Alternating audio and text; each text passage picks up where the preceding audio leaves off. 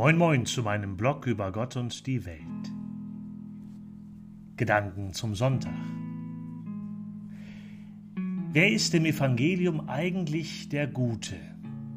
Jesus stellt uns zwei Söhne zur Auswahl. Da ist der eine Sohn, der ganz selbstverständlich Ja sagt zum Auftrag seines Vaters. Er soll im Weinberg arbeiten. Ja und Amen er tut allerdings genau das Gegenteil. Er geht nicht in den Weinberg.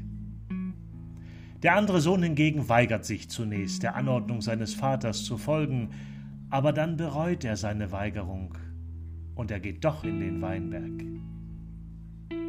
Jesus erfordert seine ZuhörerInnen zu einem Urteil heraus.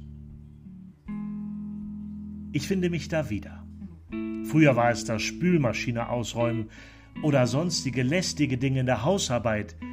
Manchmal hat ja jemand anders für einen schon vorgearbeitet und man musste nur noch kleine Dinge erledigen. Gern mochte ich das nie, aber es gehörte dazu.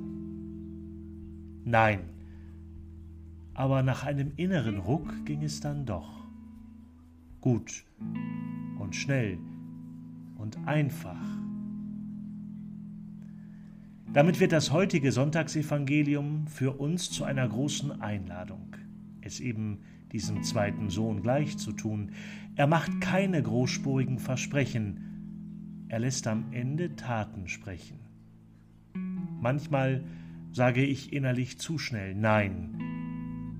Und dann, dann wird das Nein doch zu einem Ja für jemand anderen. Schönen Dank fürs Zuhören und bis zum nächsten Mal.